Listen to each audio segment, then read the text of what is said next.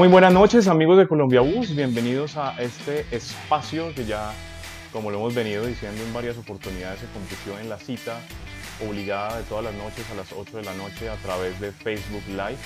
Estamos aquí en Perfiles Colombia Bus, el programa que ha desarrollado Colombia Bus, la revista del autobús en Colombia, para traerles todas las noches lo mejor de la actualidad de los buses, los mejores personajes, para eh, de alguna forma aportar en esta mm, eh, situación que estamos de confinamiento en este momento.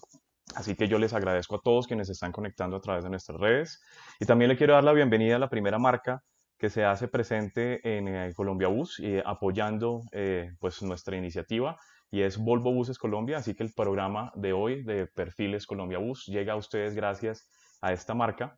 Y pues a todos también aprovechando para dar un agradecimiento a todos esos héroes Volvo que son esos conductores que están día a día en las ciudades moviendo los sistemas BRT, que están eh, llevando los pasajeros. Con, eh, sabemos que estamos en una situación bastante compleja ahorita con lo del COVID, pero sin embargo ellos siguen transportando a las personas con seguridad a todas eh, sus destinos. Así que un gran saludo para todos esos héroes Volvo y para Volvo Buses Colombia que se une con nosotros a Perfiles Colombia Bus.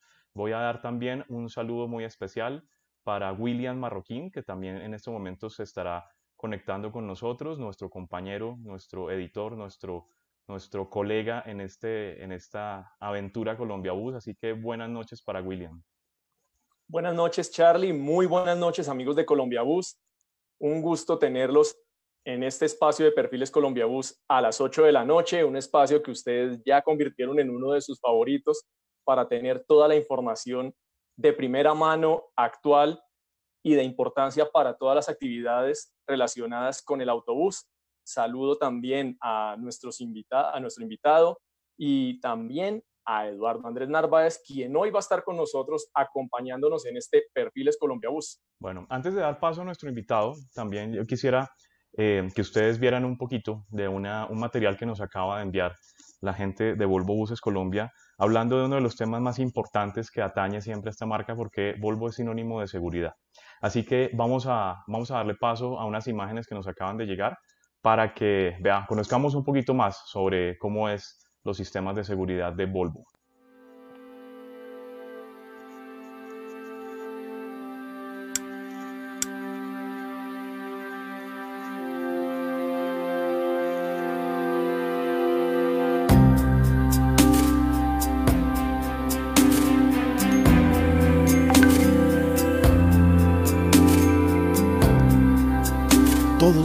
Millones de personas en todo el mundo confían en nuestros autobuses y autocares. La visión de Volvo de la seguridad es muy clara, cero accidentes con los productos Volvo. Para nosotros, la seguridad es siempre lo primero. Es un valor central y parte de nuestra alma. Es lo que nos motiva en todo lo que hacemos. Porque creemos que tenemos una responsabilidad en la sociedad que el tráfico sea más seguro y mejorar la calidad de vida.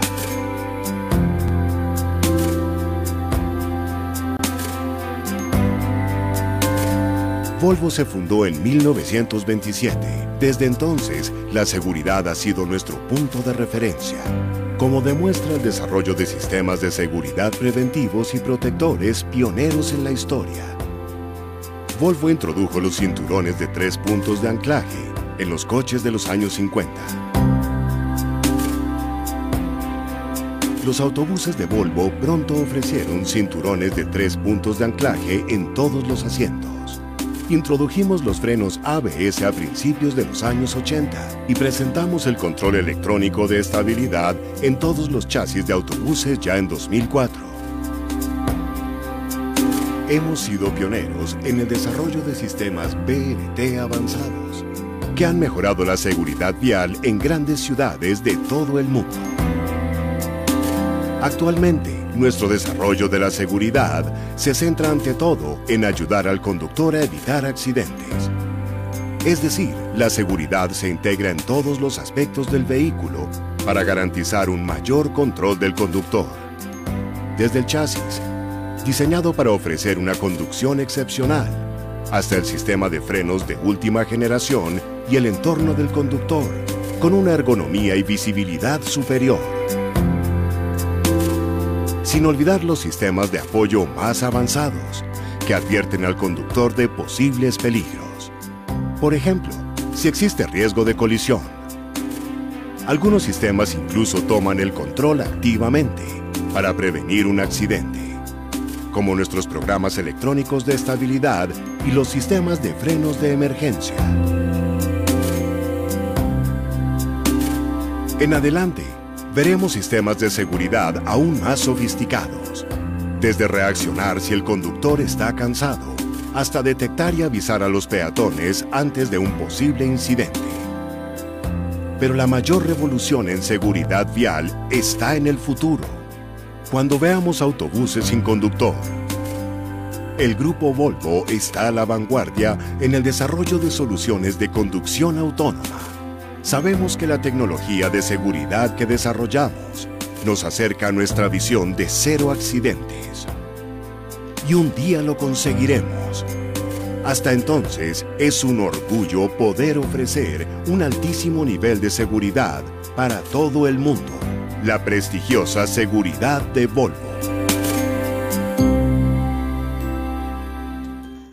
Bueno, este fue el mensaje de Volvo Buses Colombia en esta noche. Ahora sí, Arrancamos eh, nuestro programa del día de hoy y bueno, ¿a quién tenemos en esta noche en eh, Perfiles Colombia Bus, Will?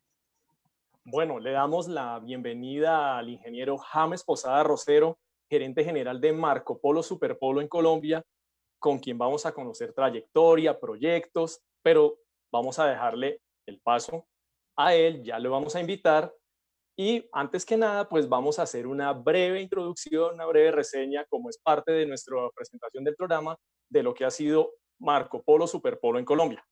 Ok, cuéntanos entonces, ustedes no saben lo valioso que es tener a William Marroquín en el equipo Colombia Bus, por nosotros de cariño.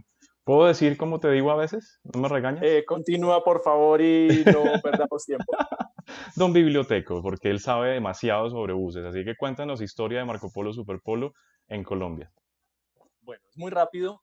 Aunque Marco Polo va a cumplir 71 años en el mundo, se fundó en agosto de 1949, en Colombia lo empezamos a ver a finales de 1993, cuando Expreso Bolivariano se atreve a importar los primeros vehículos de la generación 5, los famosos Paradiso G5 1150 que estaban montados sobre el chasis Scania K113 CL unos en configuración 6x2, unos en configuración 4x2, que ellos esperaban operar en rutas internacionales. También Berlinas del Fonse casi de manera paralela llega con los Viaggio Generación 5000, que en este caso utilizaban el Volvo B10M de motor central. Los, perdón, Viaggio 1000 Generación 5, ¿no? Porque quedó como Generación 5000. No, Viaggio 1000 Generación 5. Gracias por la precisión. Entonces, continuamos sobre los Volvo B10M, en el año 2000 comienza una transformación muy importante porque de cara al inicio de la operación de Transmilenio, de hecho, este año Transmilenio cumplirá 20 años en diciembre, Marco Polo, en alianza con Carrocería Superior, participan en la, la construcción de los primeros buses articulados sobre, nuevamente, el Volvo B10M para el sistema Transmilenio en Bogotá, iniciando con lo que fue Troncal 80 y Troncal Autonorte, carrozados sobre ese Volvo B10M que también se ensamblaba en Colombia. Aquí, en este caso, estos viales se ensamblaban en la planta de superior en ese entonces, en Bosa, al sur de Bogotá, y en 2001 ya se define la creación de Superpolo SA, una empresa conjunta por Marco Polo Brasil y Fanalca, uno de los más importantes fabricantes de partes de nuestro país. En ese tiempo, pues, se desarrolla también la línea intermunicipal, primero con los Andare de la generación 5, que rápidamente sería sustituido por el famoso Andare Class, y también la línea de modelos Listo y Temple para microbús y buseta.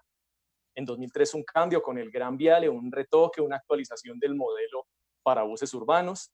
2006 con el traslado de las instalaciones que estaban en, en la planta de Bosa, pasando a las actuales en Cota así como también la presentación del modelo senior clave en el segmento de los midibuses. En 2009 comenzamos a recibir el Paradiso 1200 G6 buscando ofrecer más espacio de bodega, más alternativas, rediseño para el segmento intermunicipal de media y larga distancia. también los buses biarticulados, buscando ofrecer una mayor capacidad de pasajeros en el sistema Transmilenio de Bogotá y con miras a llevarlo a otras ciudades. Estos buses también marcan un tema importante porque comienza con la llegada de los buses Euro 5 que ofrecería Volvo y también menor espacio en las vías y una mayor eficiencia en el proceso de movilización de pasajeros del sistema Transmilenio. También llegamos a 2011 cuando empezamos a ver los ideales de motores delantero, trasero, en distancias cortas y medianas, especialmente enfocados a los servicios especiales, escolares y empresariales. 2012, el modelo Gran Viale BRT, inspirado en las formas del monorriel, desarrollado en Colombia con los proveedores locales en su mayoría, y comenzamos a ver la importación de la generación 7 en los buses doble piso que marcarían una revolución del confort con la llegada de los buses de Comotor, primer importador, y prácticamente enseguida Costa Line. 2013, la generación 7, que se ha convertido en el bus de carretera más vendido, no solo en Colombia, sino en todo el hemisferio occidental, se produce, se comienza a lanzar en marzo de 2013, junto con el Midibus Audaz, buscando dar una opción de más lujo para quienes buscaran un Midibus de distancia corta y media. 2014, vemos los Paradiso 1600 Low Driver, el soporte de Marco Polo, Super Polo en Colombia, pero naturalmente fabricados en Brasil, para un pedido especial de Expreso Brasilia y sus rutas internacionales. Otro tema son los centros de servicio que el primero desarrollado para Bogotá, cerca de la, del sector clave del transporte de pasajeros como es la zona industrial de Montevideo. En 2016 vemos el New Senior buscando tener una familia completa de autobuses para el segmento urbano, para segmento intermunicipal, escolar sobre chasis de buseta, bucetón, así como el Paradiso 1350 ensamblado acá para ofrecer el confort de los grandes vehículos doble piso, pero con unos costos más contenidos y un espacio de bodega. 2017 con el New Senior 800 con espacios rediseñados, algunos controles y funciones de cabina controladas por Bluetooth en el, y el sistema multiplex. 2018, la New G7 con muy poco tiempo de diferencia frente al lanzamiento que se hizo en agosto de 2018 en Brasil. Aquí la empezamos a ver en octubre y se convierte Colombia en el segundo país, la segunda fábrica que ofreció el ensamble de esos New G7 y la preparación para toda la nueva licitación del sistema Transmilenio, donde Marco Polo Superpolo participó con los Gran Viale biarticulado BRT para los chasis Volvo de motor central y los Scania F340HA con el motor de gas Euro 6. Grandes rasgos de lo que ha sido Marco Polo Superpolo en Colombia y varios de los modelos más representativos de toda esta saga del fabricante brasileño con presencia en nuestro país. Ok, perfecto. Así las cosas. Entonces vamos a dar paso, ahora sí, a nuestro, a nuestro invitado. Perdón un momentico. Antes de que pase yo al invitado, espérense un momentico porque se me acaba de ir la imagen de Don William. Un momentito, denme un segundo. Acuérdense que estamos en vivo. Acuérdense que estamos en vivo y estamos eh, cuadrando aquí la, la tecnología de este asunto para poder sacar a cada uno de los, de los partícipes. Permítame un segundito. Sí, sí, sí, sí, te escucho, sí te escucho. Bueno, ya volví, ya, ya por lo menos estoy yo. Ahora te voy a sacar a ti al aire. Listo, ya estás aquí, ya estás aquí con nosotros. Entonces, Will, ya pues creo que dimos una gran, una, a grandes rasgos, hablamos un poco de lo que es de lo que es Superpolo, de su historia, y pues ya creo que es hora de que demos paso a James. Aquí que James, muy buenas noches, bienvenido a Perfiles Colombia Bus. Buenas noches, Charlie, buenas noches, William, buenas noches, Eduardo, y buenas noches a toda la audiencia de Colombia Bus. Muchas gracias por la invitación. No, gracias, gracias a, a, a, usted, ingeniero, por estar aquí con nosotros. De verdad que nos honra mucho su presencia. Y, pues antes, antes que nada a mí me gustaría empezar a hablar más que de la marca, me gustaría hablar de la persona. Y es saber un poco cómo es la historia de James, cómo arranca en la industria de las carrocerías, cómo se forma para llegar ahí y pues cómo ha sido ese trasegar para estar hoy en día eh, ostentando pues la gerencia de Marco Polo Superpolo en Colombia. Bueno, es una historia de muchos años. Ya son 21 años en Superpolo. Eh, comenzando por ahí en el año 98 en Superbus de Bogotá. Van a hacer cuentas, no, no es que esté viendo que empecé a trabajar muy joven. sí, porque empiezan a contar los dedos y hacer cuentas. Por el año 98 me inicié como supervisor de producción en, en, en Superbus, en una convocatoria que salió en el periódico, recuerdo tanto. Eh, y ahí pues comencé a conocer el mundo de las carrocerías, de los buses, comencé a apasionarme por esto. Eh, y luego cuando llegó Marco Polo, pues aprendimos muchísimo más. Con Marco Polo llegó una tecnología nueva para hacer buses, una nueva forma de hacer buses. Y ahí fui pasando de, de un área a otra, eh, fui ganándome promociones dentro de la misma compañía, eh, pasando por el área de logística como jefe, por producción, planeación de operaciones, en diferentes áreas, obviamente siempre como, un enfoque técnico, llamémoslo así. Paralelamente a ese crecimiento eh, de experiencia laboral, pues me fui preparando, terminé la ingeniería, luego hice una maestría en administración, eh, asumí la gerencia industrial de la planta, de la empresa, viajé a Marco Polo Brasil a seguirme preparando, trabajé en nuestra casa matriz como por dos años y medio.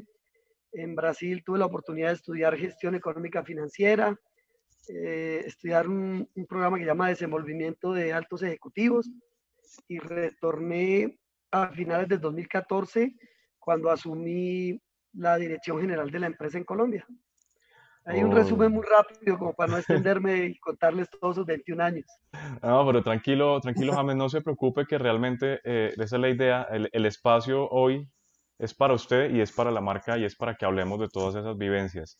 Eh, Will, eh, ¿quiénes están conectando con nosotros en esta noche? ¿Qué comentarios tenemos? Veo, veo, veo que está media planta de Superpolo conectada a esta transmisión. Es correcto, eso te iba a decir. Quiero dejar claro.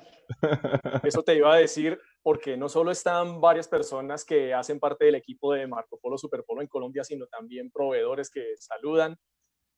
También hasta la hija de, del ingeniero James está pendiente. Qué chévere. ¿Ah, sí? Aquí, por ejemplo, su hija Valentina envió un mensaje, buena suerte papá.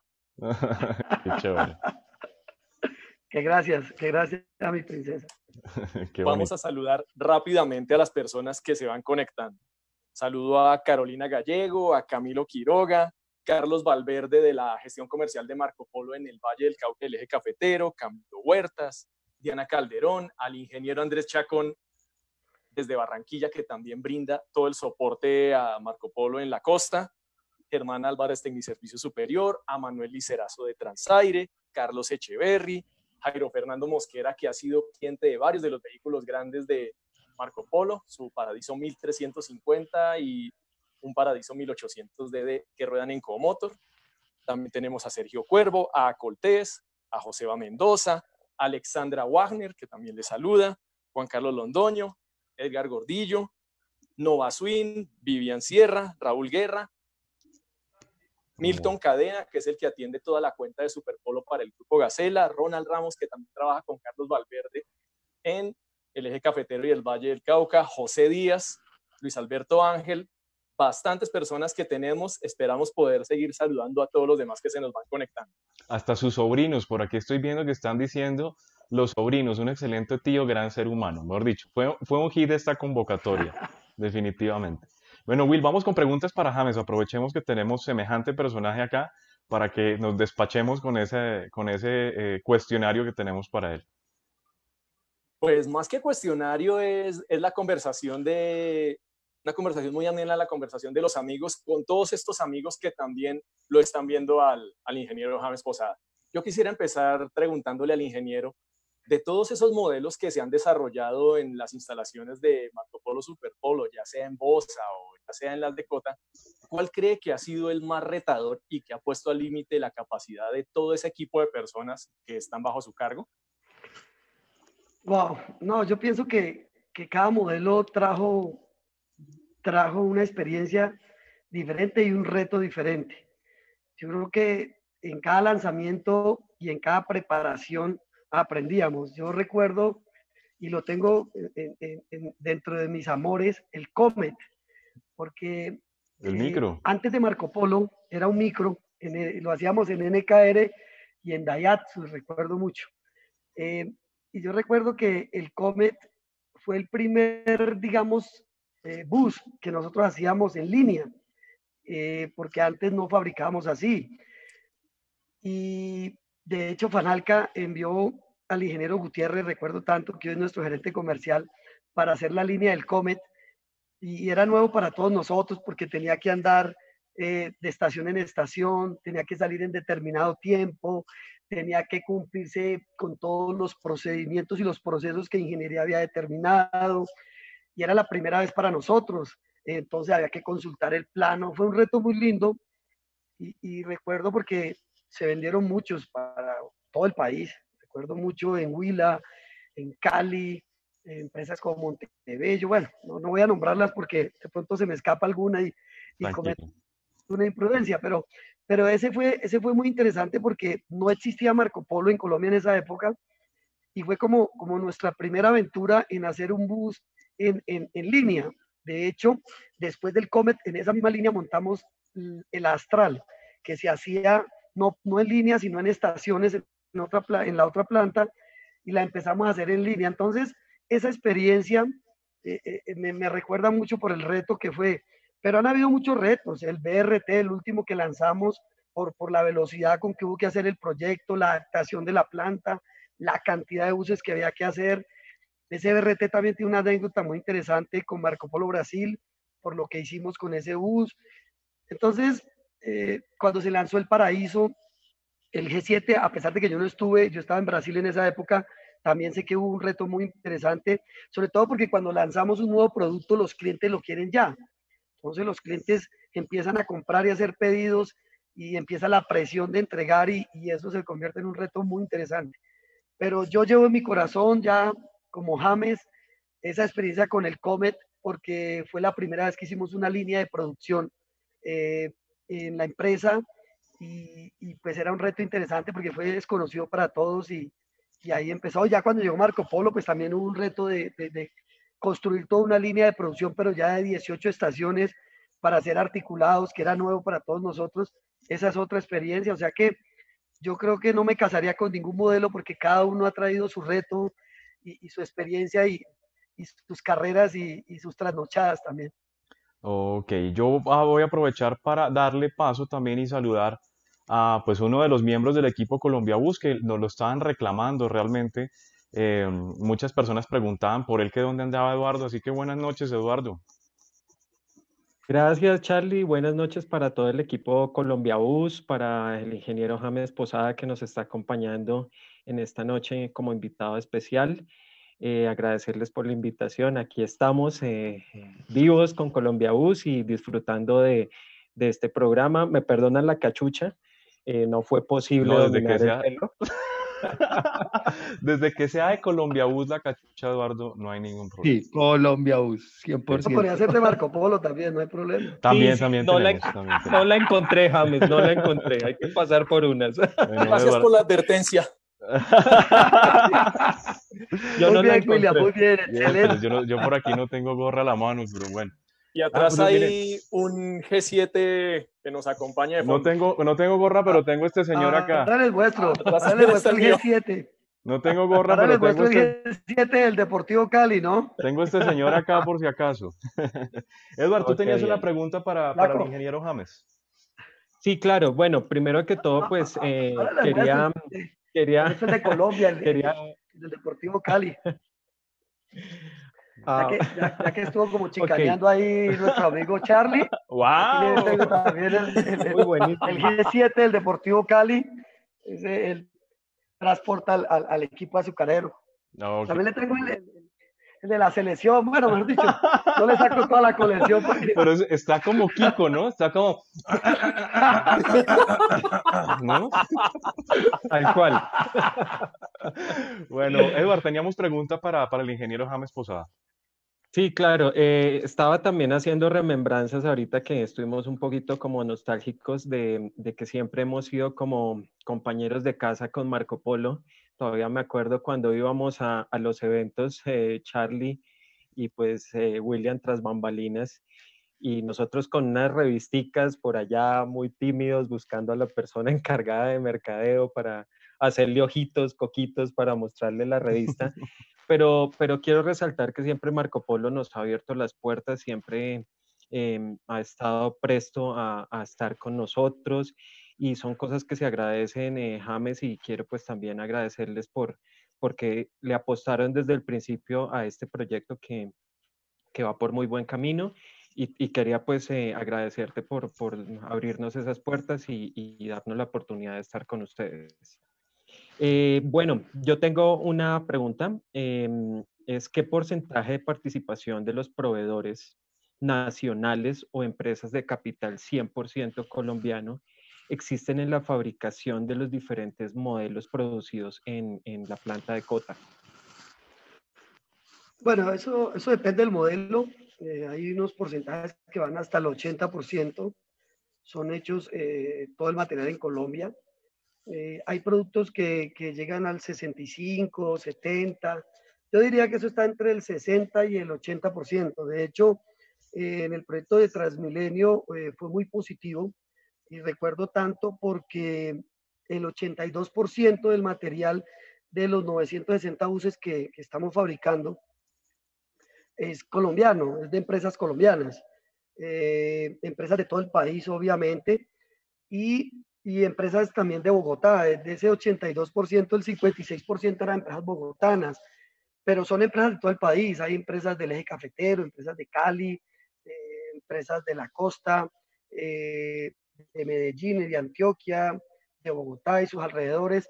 Entonces, eso va dependiendo del el, el, tipo de bus, va entre el 65 al, al 80% de integración nacional, llamamos así. Ok. De hecho, cuando nacen los modelos, los modelos los diseñamos en Brasil en conjunto con nuestra ingeniería y los fabricamos allá la primera unidad o, o el CKD y aquí comenzamos un proceso de integración por todo un equipo que comprende ingeniería, calidad, logística, compras, empiezan la integración de todo el material en nuestros proveedores locales. Ok. Will, vamos con preguntas del público porque sé que están, hay unas preguntas bien interesantes que pues, estamos viendo en este momento a través de nuestro Facebook Live, agradeciendo muchísimo a todos estos seguidores y también agradeciendo una cosa, y es que increíblemente hace semana y media arrancamos con este proyecto, teníamos 9.000 seguidores en esta fanpage, hoy estamos en 22.000. Así que esto va creciendo de una manera espectacular. Así que bienvenida para todos ellos también. ¿Y qué preguntas tenemos, Will? Gracias a todas esas personas que se han conectado y que siguen creyendo en Colombia Bus y en los contenidos. Claro que tenemos varias preguntas. Pregunta Manuel Fernández, complementando parte de lo que nos acaba de decir el ingeniero James. ¿Qué tanto influye la casa matriz de Brasil en los diseños definitivos de Colombia? Bueno, eh, Marco Polo tiene un ADN que ellos llaman el ADN de los buses, que, es como la configuración frente y la parte trasera de los buses y el diseño estructural. Eh, esos, esos parámetros de diseño pues, los debemos tener en cuenta nosotros. Eh, por, por, la tecnología que maneja Marco Polo, por la capacidad en infraestructura que tiene, cuando vamos a lanzar un nuevo producto, eh, normalmente se lanza primero allá, lo que nosotros hacemos es adaptarlo al mercado colombiano en conjunto con la ingeniería brasilera. O sea, nosotros tenemos un equipo de ingeniería muy fuerte aquí en Colombia, que tenemos un nivel de independencia alto, pero siempre manejamos los parámetros de diseño que nos traza nuestra casa matriz. Y los proyectos para Colombia los hacemos en conjunto con ellos. O sea que en el diseño, Marco Polo tiene una influencia alta en el producto. Ok, Will, ¿qué más interrogantes tenemos de parte de nuestros seguidores que se conectan a través de Facebook Live? Nos pregunta Kim Daniels, ¿cuál cree que ha sido la clave para la eficiencia de Superpolo en la planta de Cota? Bueno, yo, yo creo que la clave para la eficiencia en la planta es la gente. Eh, yo creo que eh, una de las cosas que, que la empresa ha hecho durante todos sus años es formar sus profesionales. Entonces uno ve en la planta supervisores, jefes de área, que fueron operarios, que fueron líderes de producción, pasaron por toda la escuela de auditores de calidad, de ingenieros de procesos, y, esa es la clave de la eficiencia de la planta. aparte de la infraestructura, obviamente, porque pues, tenemos una infraestructura eh, diseñada para, para ser altamente eficientes, pero el éxito ha sido la gente, eh, la experiencia de la gente, el compromiso de la gente y la formación de todos los profesionales. Superpolo tiene un, un plan de carrera muy interesante. Yo hago parte de ese plan de carrera, pues me inicié como supervisor y hoy dirijo la empresa, pero tenemos muchos casos de éxito en ese plan de carrera. Nuestro gerente de postventa, el ingeniero Ricardo se, se, inició como supervisor, el ingeniero Aníbal Sánchez, que es nuestro gerente de producción, se inició como supervisor, eh, el ingeniero Juan Carlos Santamaría, que es nuestro gerente de ingeniería, también fue supervisor, y los diferentes jefes de área en postventa, en producción, en logística, fueron supervisores, fueron líderes, operarios, fueron practicantes, y ese es el éxito de, la eficiencia, eh, desde mi punto de vista. Bueno, por aquí me están dando un pequeño regaño y es que no me olvide de los seguidores de siempre, como Ángel Vinuesa, que se conecta desde Quito, eh, Ecuador. Perdón, él no está en Quito, está en Riobamba, que se está conectando desde, desde, desde Riobamba. Así que Ángel le mando un gran saludo. También a Rafael Vives de Acoltés, que también está conectado por acá. A Cristian Arevalo de Chile Buses. También está Oscar Flores, que es uno de los más fanáticos Colombia Bus. Y tenemos aquí a Jan Paul del grupo GER, que él no pierde ninguna transmisión y nos está haciendo una pregunta y pues me parece prudente transmitírsela. Y es, habla sobre un poco del desajuste de alguno de los productos. Que, eh, nos pregunta que cómo está trabajando Superpolo, cómo piensa trabajar para solucionar algunos de estos inconvenientes que puede que hayan tenido eh, pues en la flota del grupo GER. Bueno, nosotros sí identificamos, recién lanzamos el, G7, el, Paradiso, eh, una deficiencia en el ajuste de las palomeras. Entonces generaba un ruido y, hasta hay una anécdota porque una vez me monté un avión con nuestro gerente comercial y cuando el avión va a aterrizar, pues... Parece que se, parece que se fueran a caer. Entonces él me decía, oiga, mire, y lo puse un ruidito y no lo, no, lo acepta, pero pues obviamente son productos diferentes. Pero, pero ese fue un desajuste que tuvimos en el error del diseño, eso lo corregimos eh, eh, desde el punto de vista de ingeniería del diseño. Se, se, cambió la forma de los, de, los, de los soportes, la distancia entre ellos. Creemos que eso está subsanado. Y en la medida que, que nosotros tenemos un sistema de retroalimentación muy interesante, desde, desde cuando salen los productos al servicio o a la calle a trabajar para retroalimentar el interior de la planta. Tenemos todo un procedimiento con el equipo de postventa para que hacia el interior de la planta se retroalimente y pues día a día trabajamos en pro de mejorar nuestros productos y nuestra calidad. Ok, perfecto. James.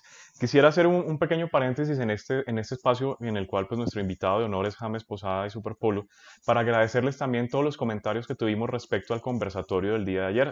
no fue fácil realmente organizarlo, mantenerlo, conducirlo. Eh, sin embargo, pues hemos obtenido muy buenos resultados y quisiera agradecer de verdad a los gremios que estuvieron ayer eh, concentrados en este espacio y a todas las personas pues que de alguna forma u otra compartieron los contenidos y pues eh, Em, se sumaron a esa transmisión. Así que muchísimas gracias para todos ellos. William, ¿tienes preguntas para James? Sí, vamos a seguir transmitiéndole preguntas del público. Tenemos una muy interesante de Santiago Sepúlveda que nos pregunta, ¿cuándo y por qué se toma la decisión de traer el portafolio actual de Marco Polo a Colombia? Durante años estuvimos atrasados hasta dos generaciones, nos cuenta él. digamos que todo esto ha sido un proceso constructivo. Cuando nosotros el Superbus de Bogotá, eh, Carrocería Superior, se fusiona o hace la sociedad con Marco Polo, eh, se empiezan a incorporar los productos de Marco Polo. Yo recuerdo que, que Superbus Superpolo nació en el 2001 y mantuvimos, por ejemplo, eh, no trajimos el senior hasta el 2006. Entonces, digamos que eso ha sido constructivo, o sea, vamos, en la medida que vamos avanzando, vamos trayendo los modelos. Hoy cada vez es más rápido, pues porque el mercado lo exige.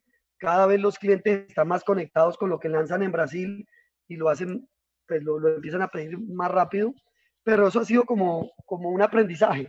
De pronto lanzaban un modelo en Brasil y nos demorábamos dos años para lanzarlo en Colombia. Después lanzaban un nuevo modelo en Brasil, nos demorábamos un año. Hoy en día casi que es en, en meses. Pero siempre preferimos que el producto se lance en Brasil, se conozca un poco allá, porque a veces requiere algunos ajustes cuando ya sale al mercado y, ya podamos tener esa, esa, pequeña ventaja de traerlo a Colombia cuando se hayan hecho eh, algunas modificaciones de mejora continua de ese producto. Yo tengo una pregunta y es eh, cambiando, cambiando un poquito de, tercio desde el producto intermunicipal que hemos hablado, digamos que mucho yéndonos un poco hacia el urbano. Y es, eh, primero que todo, ¿por qué se decidió en desarrollar, digamos, un modelo como el nuevo Viale BRT, que es prácticamente un modelo que solamente tenemos en Colombia? ¿Y cómo fue ese reto de asumir la entrega de semejante cantidad de buses que se, pues, que se dieron para, para, la renovación de Transmilenio, porque realmente era un reto gigante por el tiempo tan apretado que había para hacer semejante entrega y también cuántos empleos se generaron gracias a, esa, a, esa, a ese desarrollo de la nueva flota. Bueno, eh, cuando, cuando empezó, se empezó ya a materializar la licitación, porque recuerden que esta licitación, eh, cuando se lanzó en el 2018, ya llevábamos esperándola dos años, la renovación de los buses, eh, teníamos dos productos, el, el, el, Viale, el, Gran Viale, y teníamos el Torino, pero eran productos que su diseño no era tan moderno, no era tan aerodinámico, eran muy cuadrados entonces, en Brasil lanzaron el BRT, pero fue un producto muy ancho, muy pesado, eh, muy bonito porque se ganó inclusive un, premio al diseño en Europa, pero fue un producto que también salió muy costoso. Entonces no podíamos eh, ofrecer ese producto porque no, no era viable, pero también considerábamos que el Torino era un producto muy bueno porque era un producto más liviano, eh, se ajustaba a, a las necesidades de costo y recuerdo que, que nos, se nos ocurrió la idea en Colombia de fusionar el BRT con el Torino, o sea, hacer el cuerpo del Torino y hacer la parte frontal y la parte trasera del, del BRT. Obviamente eso no es coger y, colocarle el frente y el trasero, no, eso requiere un tema de, ingeniería estructural. Y con el gerente de ingeniería de esa época nuestro, que era un brasilero, nuestro colega Mauricio Gassi, que recuerdo mucho, nos fuimos para Brasil a convencer a la, a, la, ingeniería de Marco Polo de que nos lo dejaran hacer. Fue muy complicado, casi no los convencemos. Eh, eh, fueron muchas reuniones y bueno, luego vino el reto de, de, hacer el producto, de hacer el prototipo. Tuvimos una, una oportunidad de hacer como 48 buses para un operador de, de Bogotá y, y, eso nos permitió pues eh, hacer ese producto. Y ya la adaptación de la planta y la planeación, pues nosotros asumimos un riesgo, yo recuerdo, que Tunal era un patio muy apretado porque tenía que entregar 336 buses en cuatro meses. Y le apostamos a eso.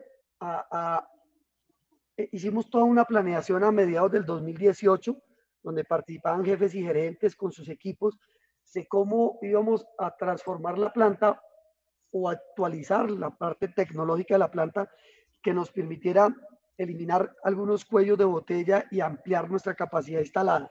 Eh, eso requiere unas inversiones de 3 millones y medio de dólares en máquinas, en nuevos hornos, bueno, una cantidad de cosas. Y contratar, empezando en octubre, recuerdo tanto, por eso nuestra gerente de gestión humana, María Claudia Gómez, eh, eh, es una berraca esa mujer, porque, porque la verdad le tocó contratar como mil, mil personas desde octubre hasta diciembre y, y pues montó todo un, un campamento prácticamente ahí en la empresa para hacer esto y bueno, a Dios gracias, logramos cumplir y, logramos generar empleos, se generaron mil, mil cien empleos directos eh, que contratamos personal, que aún están porque tenemos muchos proyectos y, y bueno, eso fue un reto muy interesante y, y, el equipo que me ha acompañado en todo este trasegar en, en la dirección general de la empresa saben lo que, las trasnochadas y todo lo que implicó ese proyecto. Ok, antes de, antes de darle paso a William y a las preguntas del público, aprovechemos que estamos hablando de planta y de empleados porque obviamente muchas personas también quisieran saber. La idea de hoy era hablar de cosas agradables, no centrarnos como todos, digamos que estamos, estamos muy en modo COVID y ella ahora como de sonreír un poco porque estábamos muy estresados. Pero sí nos gustaría saber pues qué tanto o de qué manera ha afrontado Superpolo toda esta, este, esta cuestión de la pandemia, de la para en actividades. Obviamente sabemos que ustedes, por estar vinculados con Transmilenio, tienen que seguir prestando servicio, pues venta, servicio técnico. Y entonces quisiéramos saber un poco cómo ha sido ese reto de, de afrontar eh, la, la, para en actividades para Superpol.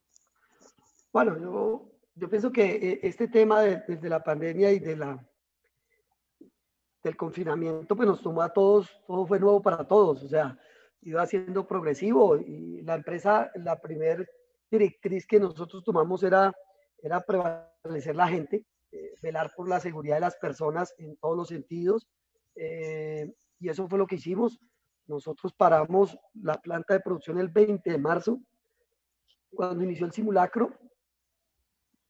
Y ahí trabajamos con muchas alternativas, vacaciones, trabajo en casa, anticipo de vacaciones y, y al final pues con la extensión de la cuarentena lo que hicimos fue mantener la gente en su casa, pagándole los salarios obviamente y, y esperar donde pudiéramos arrancar. Eh, nosotros continuamos, nosotros hacemos tres actividades, todavía las hacemos en la cuarentena, que es el, el suministro de repuestos, no solo para el SITP y Transmilenio, sino también para Panamá. Todo el, el, el transporte masivo de, Panamá, de Ciudad de Panamá urbano es nuestro, es 1.236 buses y hay 200 más de Marco Polo Brasil que también le suministramos repuestos.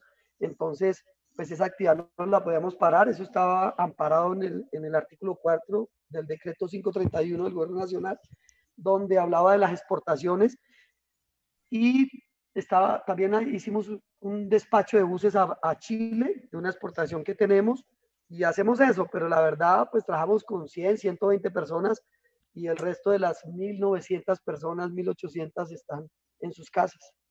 Okay. Y esperando poder arrancar cuando, cuando con todas las ganas. arrancar paulatinamente. Con todas las ganas, me imagino. Will, ¿cómo vamos de comentarios y de preguntas de parte de nuestros seguidores? Bueno, vamos a dar espacio a otros saludos. Está José Corso, Sandra Orozco, Andrés Cortés, Alejandro Díaz, Francisco Ruiz de Transaire dice Superpolo en teletrabajo. Jaime Andrés Contreras de Soltecmo, Santiago Muñoz de Sotraura Baja, Javier Balbuena de Centro Diesel, el Centro de Servicio de Marco Polo Superpolo en Medellín, con Eduardo Orjuela, otras personas que se van conectando. Una pregunta hablando de este proyecto de Chile. ¿Qué, ¿Qué fue el factor diferenciador que permitió que la producción de esos buses con destino a Chile se produjeran aquí en Colombia y no, por ejemplo, en el propio Brasil? Bueno, cuando empezamos a, a trabajar este proyecto, eh, tuvimos la oportunidad de reunirnos con el equipo eh, de operaciones y mantenimiento de, de, de, del operador en Chile. Y ellos vinieron a visitar la planta antes de tomar la decisión. Y yo creo que el factor diferencial, porque pues, en la realidad en, en, en, temas de precio fue muy similar al de Marco Polo Brasil, por, por, por, hasta por temas de, de fletes, eh, fue el servicio postventa. Toda la propuesta que hicimos de postventa, de tener eh, un depósito de, de repuestos en in-house en, las instalaciones de ellos, con personal nuestro administrado por nosotros y una serie de, de, de temas de, de, servicio postventa y de información y de interactuar con ellos, fue que al final terminó, terminó inclinando la balanza, llamémoslo así. Eh, de hecho, eh, nos lo, nos hicieron retroalimentación una vez que ya estábamos en pleno proyecto, todo el equipo de mantenimiento y operaciones de ellos vino a las instalaciones de nosotros y la apertura de nosotros a, hacia la información del producto, eh, la apertura hacia comenzar a desarrollar vídeos allá eh, con antelación y, y, hacerlo en conjunto. Yo pienso que eso fue el, el diferencial que, que logró que ese proyecto se quedara en Colombia. Le está mandando saludos Jaime Andrés Contreras de Solteimo, Jorge Navarro y Nostroza de Escania, Raúl Guerra de InfoS ITP. Y también le están mandando saludos desde México. Eh, Elizabeth García le está mandando saludos desde México y el ingeniero Rolando Serna que también se conectó por acá. Ingeniero, yo aprovecho que estamos hablando de exportaciones también porque mucha gente a veces se pregunta por qué en países como Ecuador eh, consumen eh, producto brasilero y no, no se inclinan tanto por el colombiano. Bueno, Ecuador es un mercado eh, un poco complejo, digámoslo que, que, complejo en el sentido de que, que tiene muchas carroceras eh, locales y, y, digamos que el producto que más se vende allá nuestro, llamémoslo así, de Marco Polo como tal, es el paradiso y el doble piso. Eh, en otros productos, en otros segmentos, como el senior, como el urbano, es bien complejo entrar por temas de precio el producto local es mucho más barato, eh, Pues no sé, yo pienso que son preferencias del cliente. Yo creo que Marco Polo desde Brasil lleva muchos años eh, posicionando su producto. Nosotros eh, siempre estamos trabajando en, hacerlo. Hemos llevado algunos productos nuestros de Paradiso. En Ecuador sí hemos logrado en, el tema del transporte masivo, eh, sí logramos por ahí en el 2003, vendimos los primeros 40 articulados y hace dos años, tres, uy, en el 2016 ya, el tiempo pasa muy rápido, logramos vender 80, los primeros 80 articulados para Ecuador, logramos vender 80. Entonces, digamos que, que sí, en el segmento intermunicipal, eh, Marco Polo nos lleva una ventaja, y, pero creo que en el, en el segmento de transporte masivo, ahí la ventaja es nuestra. Es, es básicamente eso. Yo creo que son preferencias de, los mismos clientes, que es donde podemos vender, porque entrar en el otro segmentos es más complejo por la competencia con los locales en temas de precio. Ok. Eduardo, ¿estás por ahí? Por acá estoy, juicioso y escuchando. a mí me encanta la actitud de Eduardo Narváez, la verdad. Por eso es que es el, el, vendedor más vendedor de esta, de esta, de esta revista. ¿Sabe escuchar? Ah, sí. ¿Sabe escuchar? Sí, y no tiene el genio que tengo yo, eso es lo principal. Todos pero los que más, lo mejor es, la, es, la, es, la, es la, la, cachucha. Yo, yo, yo hoy me hicieron la chuler, porque tenía un amigo que me trataba de motilar y mire cómo me dejó. Pero, pero bueno, no quise usar cachucha, pero aquí estoy. Pues sí, y, y, pues lo que pasa es que yo creo que mañana ya el gel no me va a aguantar, porque me estoy tapando el casco. Si, si, no me echo gel, quedo como si tuviera un casco de moto. Eh, Eduardo. Yo creo que el, amigo que me hizo la chuler debe estar conectado. Ahí le mando un saludo. Que, Entonces, muchas gracias. Que me la haga a domicilio. Eduardo, más adelante te vas a quitar la gorra para que nos muestres tu afro. Claro, estaba esperando que usted me autorizara. No, no, no, no, no, no, no, no. Deje así, deje así, se declara insubsistente. Eduardo, ¿tenías otra pregunta para James? Sí, eh, James, em, nosotros pues frecuentemente oímos una pregunta que nos la hacen muy constantemente y es porque se importa de Brasil los modelos como el Paraíso 1600 LD y el Paraíso 1800 DD. Bueno, resulta eh, cuando, cuando en el 2012 hubo el boom de doble piso en Colombia, yo recuerdo que fue el año 2012 y quizás el 2013 fue el año donde más se vendieron de estas unidades. Lo llegamos a evaluar con nuestro equipo y con Marco Polo Brasil el, el, hacerlo en Colombia. Eh, hacer este producto en Colombia implica modificar la planta de producción. Recuerden que nuestra planta de producción es en línea y este producto por ser muchísimo más alto habría que hacer una inversión muy grande en, en la línea de producción para levantar todo, eh, porque eso implica puente, grúas, eso es una cantidad de, de, cosas de inversiones altas. Y, y, el, y recuerden que 2012, 2013, 2014 empezó a caer la cantidad de buses doble piso, o sea, los clientes eh, no, no, no continuaron con, digamos, con, con, con, esas inversiones. Y hoy por hoy en Colombia, creo que en el año no llegamos a 20 doble pisos, entre doble piso y, 1600. Entonces decidimos que por las inversiones que había, hacer, que había que hacer y por la cantidad de buses que se vendían en ese segmento, pues no, no era rentable hacerlo, eh, porque el volumen no da para, para, para, para hacer unas inversiones tan altas. Bueno, Will, vamos con, vamos con preguntas de los seguidores porque estoy viendo demasiados saludos. En serio, parece, parece como si tuviéramos el equipo comercial, el equipo. Por aquí hay, unos que le está pidiendo, uno que le está pidiendo al ingeniero que lo mande para, para Chile. Aquí. ¿Cómo se llama para una vez anotarlo? Wilson se llama.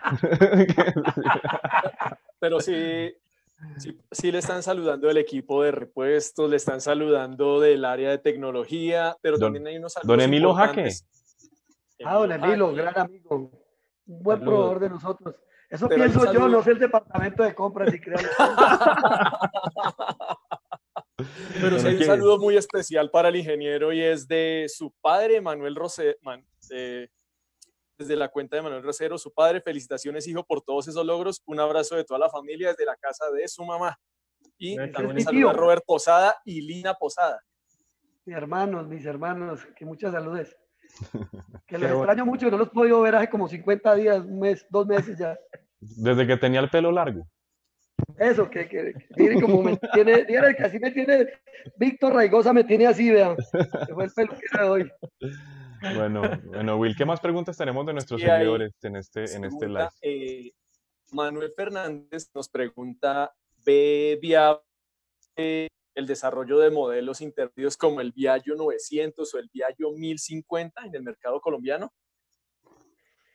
Pues hombre, nosotros hemos evaluado eso y, el mercado colombiano es un mercado pequeño. ustedes saben, eh, el número de buses que se venden en Colombia creo que no llega a 3.000 hoy por hoy y eso ha sido como la constante de los últimos eh, cinco años. Eh, ese tipo de productos en Brasil, por ser un mercado, Brasil es un mercado hoy por hoy de 15.000 unidades al año, llegó a ser de 30.000 en los años 2012, 2010 por ser un mercado tan grande, eh, este tipo de productos pues tienen, están segmentados y, tienen, tienen, tienen cabida en diferentes, en diferentes segmentos.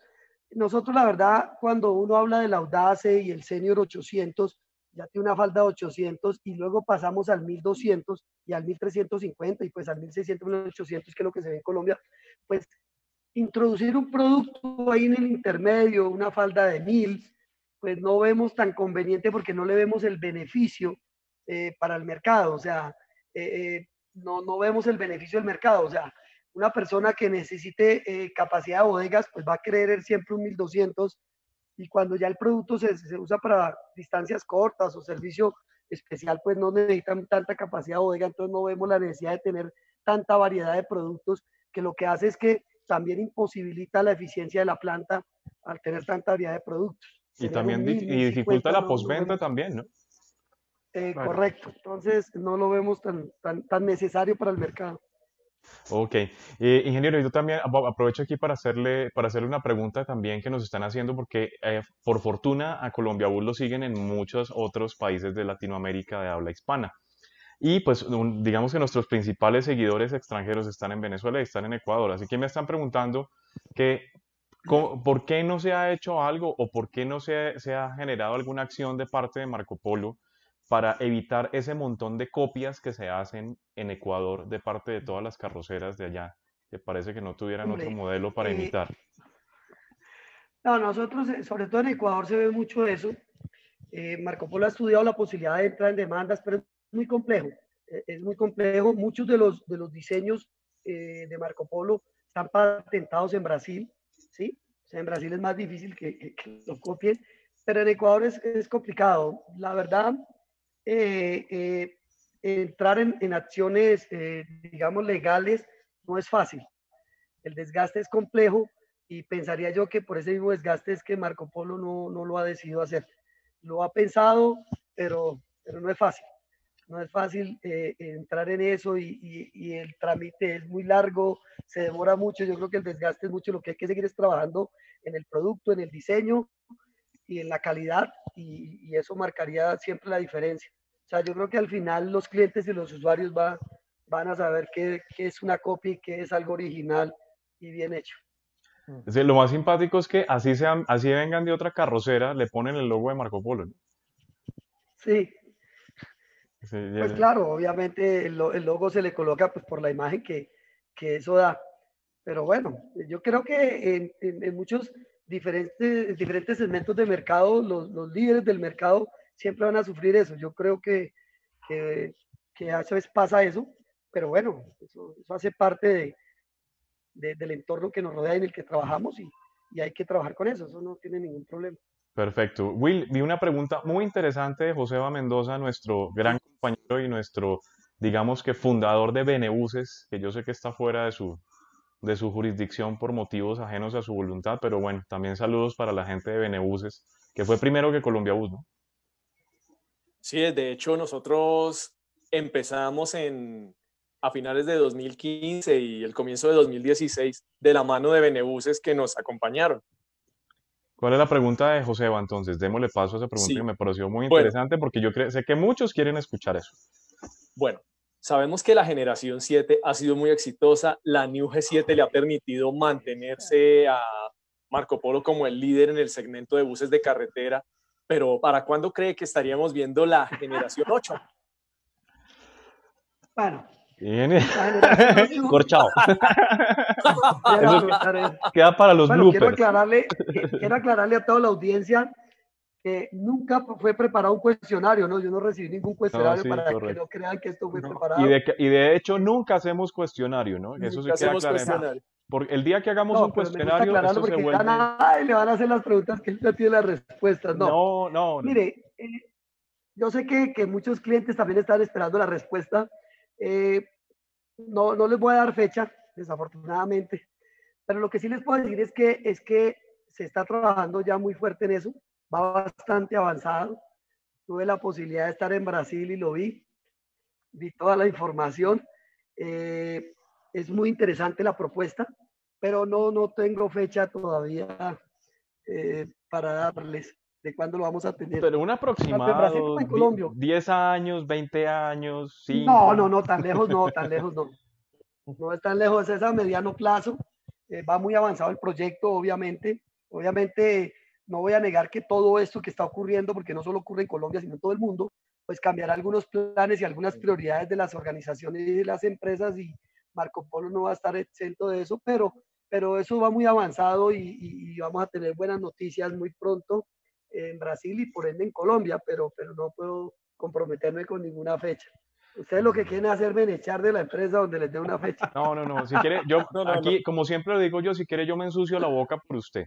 Pero la última. No, no, me agradezco mucho. La última vez que estuve en la planta de Caxias de, en, en, en, Brasil, tuve la oportunidad de estar con Turiazú Araujo, gerente de, de, mercadeo de Marco Polo, y con José Carlos Seco, un periodista al cual le tenemos mucho aprecio y que es como el jefe de comunicaciones, mucha admiración y hablamos ese tema. De hecho, hicimos una entrevista al respecto y en ese momento, pre-COVID, nos habían hablado que más o menos 2022, algo así, para el lanzamiento.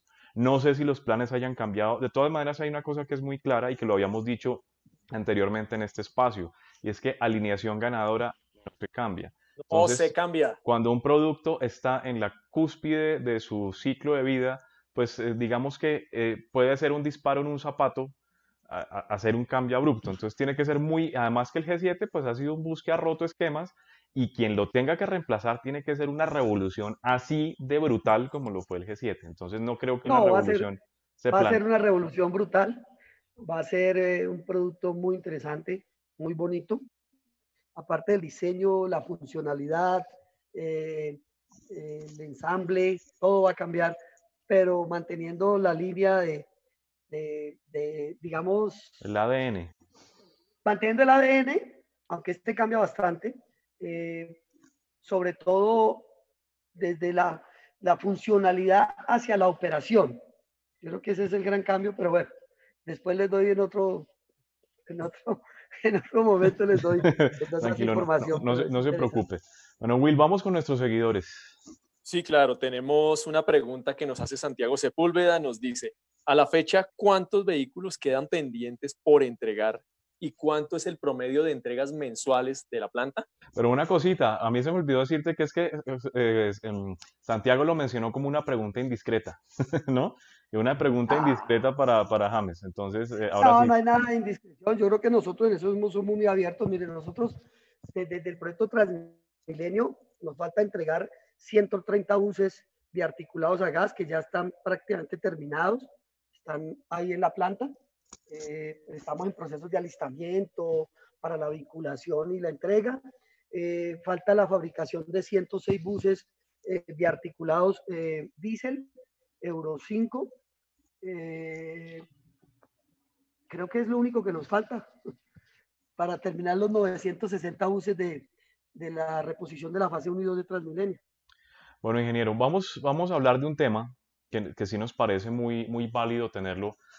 como les digo, hoy queríamos hacer una entrevista no COVID, porque hemos estado muy cargados con esto y genera ansiedad, estrés y demás, pero sí es bueno empezar a mirar hacia el futuro y es empezar a pensar en soluciones, en propuestas de diseño, en propuestas de ingeniería y qué cree que se pueda llegar a desarrollar a nivel de Superpolo como respuesta eh, ante, esta, ante esta situación. Sabemos que, digamos, los conductores van a tener que estar más aislados, que pronto va a tener que haber más espacio para los asientos, sistemas de desinfección. No sé qué se haya llegado a pensar que se pueda llegar a ofrecer en un futuro con base en eso.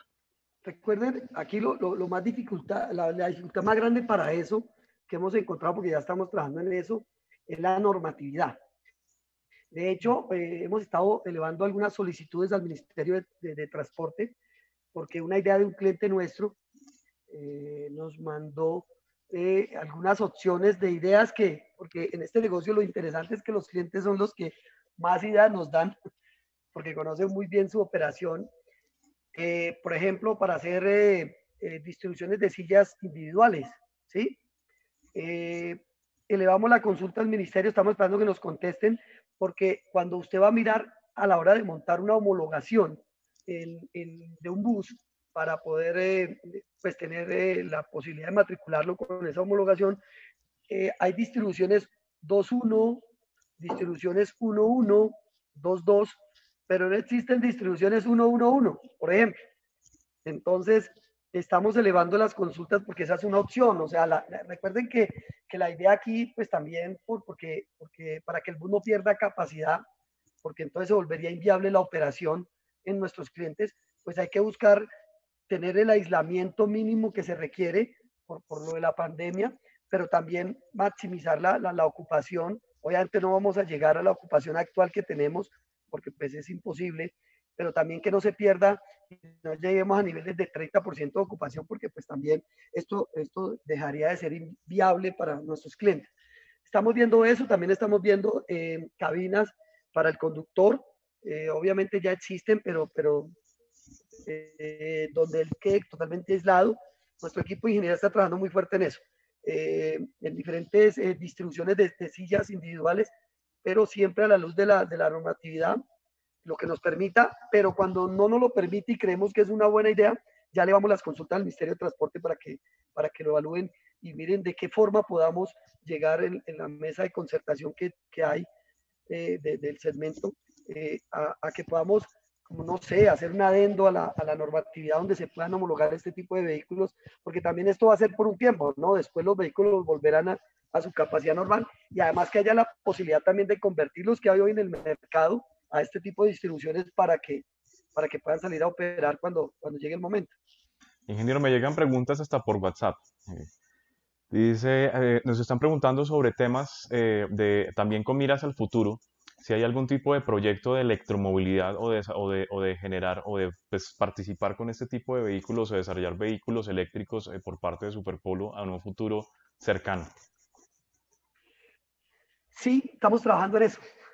Pero pues, que que son proyectos. Sí, eso es la siguiente pregunta, querido periodista. Listo.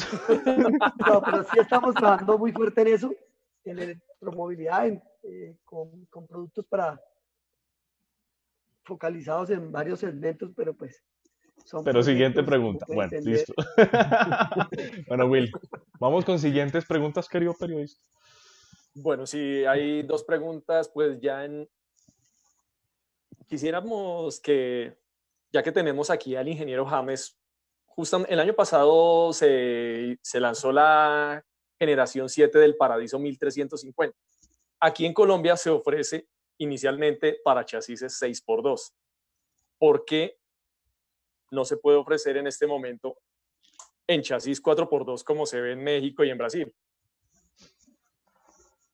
Pues hombre, estamos trabajando en eso. La verdad, eh, ahí hay un tema de peso, porque por lo menos en Brasil eh, la norma permite hasta 19 mil ah, kilos, a 19 toneladas.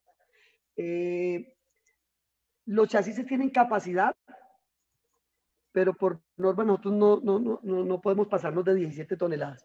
Entonces, eh, es evaluar eso para poder llegar y que cumplamos toda la normatividad.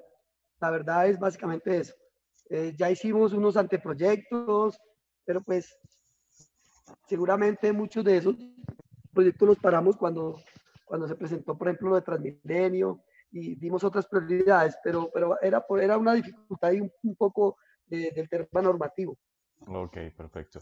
Lo, saludo al ingeniero Luis Carlos Sandoval, también amigo, amigo nuestro desde hace muchísimos años. Lo conozco desde pequeñito, trabajamos juntos, hicimos muchas cosas. Saludo. Mucho aprecio a Luis Carlos Sandoval, así que le mando también un gran abrazo. Bueno, Will, vamos con las últimas dos preguntas. Ya va, no nos dimos cuenta y estamos en hora 05 del programa. Luis Carlos es, Luis Carlos es mi hijo de Play. Y un saludo a mi hijo de, de, de FIFA 20. Pero lo que pasa es que él, él le gusta la mechita, ¿no?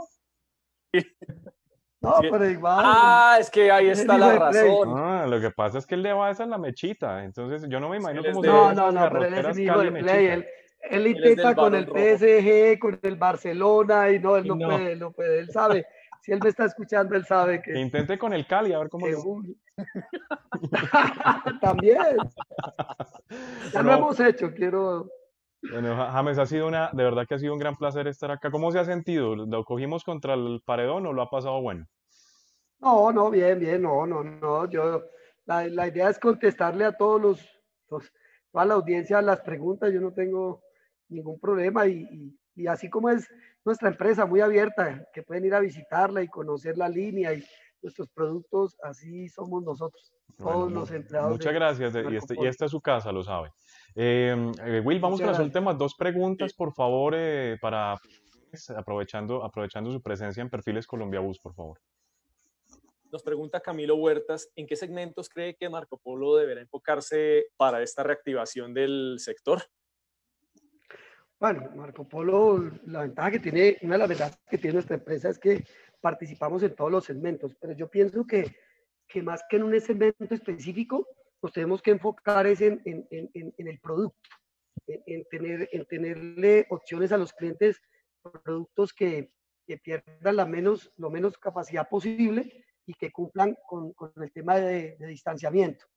Eh, porque todos los, todos los segmentos van a ser muy importantes con la reactivación. Por ejemplo, el segmento de especiales va a ser muy importante además porque inclusive eh, para esta reactivación de las empresas de manufactura, eh, pues la idea también no es saturar el, el, el, el, transporte público, el transporte masivo. Y una de las formas es que las empresas tengan sus rutas, que las empresas puedan llevar a su personal. Creo que el segmento intermunicipal cuando arranque también, a pesar de que el turismo va a estar muy golpeado, pues, pues también va a arrancar por las necesidades de la economía. Entonces yo creo que más, de, más que concentrarse en un segmento como tal, es concentrarse en qué podemos ofrecerle a nuestros clientes para ayudarles a, a, enfrentar esta, esta situación de pandemia que tenemos en el momento. Bueno, Will, vamos con la última pregunta, la pregunta de cierre para despedir este Perfiles Colombia Bus. Hoy ni siquiera dije la fecha, de hoy 28, 28 de mayo. Lo que pasa es que ya parece como todos los días son iguales, ¿no? Todos los días son exactamente iguales, ¿no? De hecho, esta mañana hice natilla, ¿no? De, de, en ese grado de, de cortocircuito estoy, hice natilla para dar buñuelos, y disfrazarme de Halloween. Eh, Will, vamos a la pregunta de cierre para este perfil es que ha estado realmente muy, muy agradable y, y que esperamos seguir teniendo programas. Sí, obviamente vamos a seguir tratando los temas de las dificultades y problemáticas del transporte, pero hay que oxigenar el tema para, para que sigamos adelante con la información. Vamos, vamos, Will. Claro que sí. El Paradiso 1350 empezó a tener una, una, buena aceptación con entregas como las hemos visto en Comotor, en Cotransbol y a interés de otros empresarios. ¿Cree el ingeniero que el mercado va a empezar a cambiar volcándose más a ese paradiso 1350 en detrimento del 1600 LD y 1800 DD? Bueno, yo pienso que, que, que la idea del 1350 es tener más capacidad de bodega, obviamente, y más capacidad de puestos. Eh, yo en un, en, eh, si usted me hace esta pregunta hace tres meses, pensaría que sí, que la idea es que el cliente empezara a mirar hacia allá. Eh, pues también porque, porque operar un, doble piso pienso que, que, que, es más costoso y más complejo y pues cada cliente eh, eh, experimentó esa, ese tipo de operaciones. Muchas empresas recibieron algunos buses y después no, eh, de estos de doble piso. Yo pienso que depende de las necesidades de los que tengan los clientes y las rutas que manejen. ¿Y por qué digo hace tres meses? Porque yo creo que en este tema de reinventarse con lo que acaba de pasar y lo que está pasando, yo creo que las empresas también están mirando y, y, a ver cómo se reinventan hacia adelante y cómo lo pueden hacer. Puede ser que, por ejemplo, por el distanciamiento, eh, el doble piso para llevar por capacidad empiece a tornarse muy importante para, para la operación. Bueno, eh, eso lo, lo, vamos a ir sabiendo en la medida que, se empiece a reactivar la economía y, el transporte intermunicipal. Pero, pero en un principio, pues era más o menos la idea de que, de que muchos clientes se enfocaran, que tuvieran esa necesidad de, de, más bodega y más capacidad, se enfocaran hacia ese producto. Bueno, creo que ha sido, hemos tenido una, una excelente velada esta noche.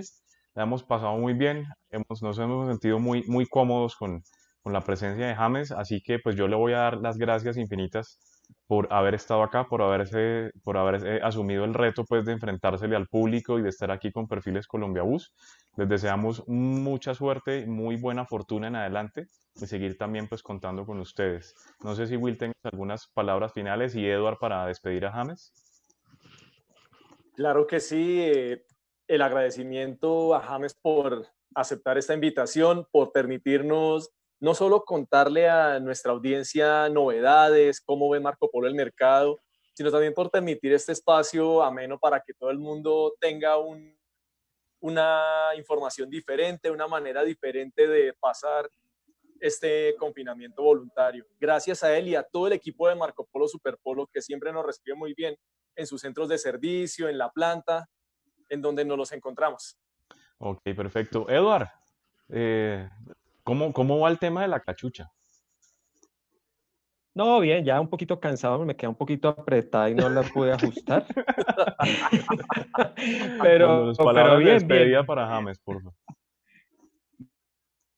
Bueno, muchas gracias, ingeniero, pues de verdad por la oportunidad de estar acá con el equipo de Colombia Bus, por eh, preguntas de, Uy, se nos, está tropezando. Nuestros seguidores. Y reitero lo que... Eh, ¿Me escuchan? pero súper cortado, Eva. ¿Me escuchan? Se nos, se nos, se nos está, se nos, se nos cayó la, la conexión con. Ah. Después no digan que es que ah, estamos. bueno. No digan que lo estamos, que lo estamos saboteando, ¿no? Listo. Eduard, no, Eduard, Eduard, se nos, Eduard se nos fue. Bueno, Will, Will, eh, muchísimas gracias al ingeniero, al ingeniero James por estar con nosotros. Will, Will, ¿a quién tenemos mañana? Bueno, mañana otro personaje súper especial. Mañana estaremos con Armando Cuellar Arteaga, gerente de Comotor a las 8 de la noche en Perfiles Colombia Bus. Bueno, muchísimas gracias entonces, ingeniero. Gracias, Eduard. Gracias, Will. Y no se les olvide que Perfiles Colombia Bus va todos los días, va de lunes a sábado a través de este Facebook Live. Compártanlo, háganlo viral. Síganos también en YouTube, síganos en Spotify. También estamos como podcast. Y no se les olvide que Colombia Bus es, mi querido Will, la revista del autobús en Colombia y en el mundo hasta todos los momentos. Y no se les olvide que este programa llegó a ustedes gracias a Volvo Buses Colombia, que se suma a la transmisión. Chao, ingeniero, gracias, que Charlie, por la invitación. Gracias y saludos a todos la audiencia. Y bueno, y felicitaciones a ustedes porque de verdad que, que, tener un, medio que se dedica a nuestros bus y a nuestra pasión es muy importante. También saludos a todos, a todos los, los, amigos, proveedores y bueno, todos los que hacen parte del gremio de buses y, y de este negocio que es tan bonito y, y que aparte que nos permite trabajar, se vuelve como un hobby para nosotros coleccionando buses y hablando de buses. Muchas gracias a todos y saludos. Bueno, gracias, ingeniero. Gracias, ingeniero. Gracias, Will. Y bueno, se acabó Colombia Bus por hoy. Nos vemos mañana.